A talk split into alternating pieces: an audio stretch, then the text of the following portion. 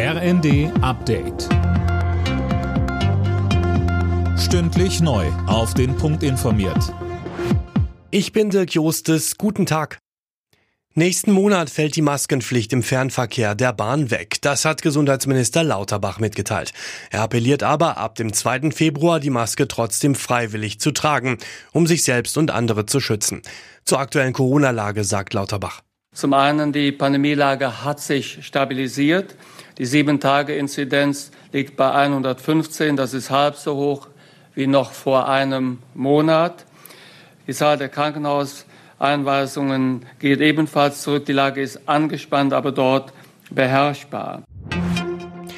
Trotz Ukraine-Krieg, Lieferengpässen und hoher Inflation, die Wirtschaft in Deutschland ist im letzten Jahr um 1,9 Prozent gewachsen.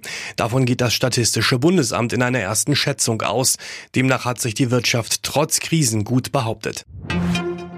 In Lützerath haben sich Klimaschützer in unterirdischen Gängen verschanzt. Sie wollen sich anketten, sobald versucht wird, sie aus den Tunneln zu holen. Fast alle anderen Häuser und Baumhäuser in dem Braunkohledorf sind inzwischen geräumt. Die Polizei im Saarland ist im Großeinsatz am Morgen hat es in Saarlouis einen Überfall auf einen Geldtransporter gegeben. Polizeisprecher Falk Hasenberg sagte bei Welt TV. Dieses Fahrzeug äh, wurde quasi von den Tätern gerammt und die Täter haben das Fahrzeug danach angegangen. Die Täter sind im Nachgang zu äh, dem Überfall Richtung Frankreich geflüchtet und deswegen konzentrieren sich momentan unsere Fahndungsmaßnahmen in diesem Bereich. Ein Insasse des Transporters und auch ein Polizist sind verletzt worden. Ob die Täter Beute gemacht haben, ist noch nicht bekannt.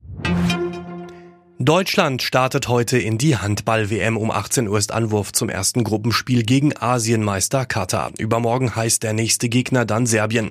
Die Osteuropäer treffen heute Abend zuerst auf das vierte Team in der Gruppe E, Algerien. Alle Nachrichten auf rnd.de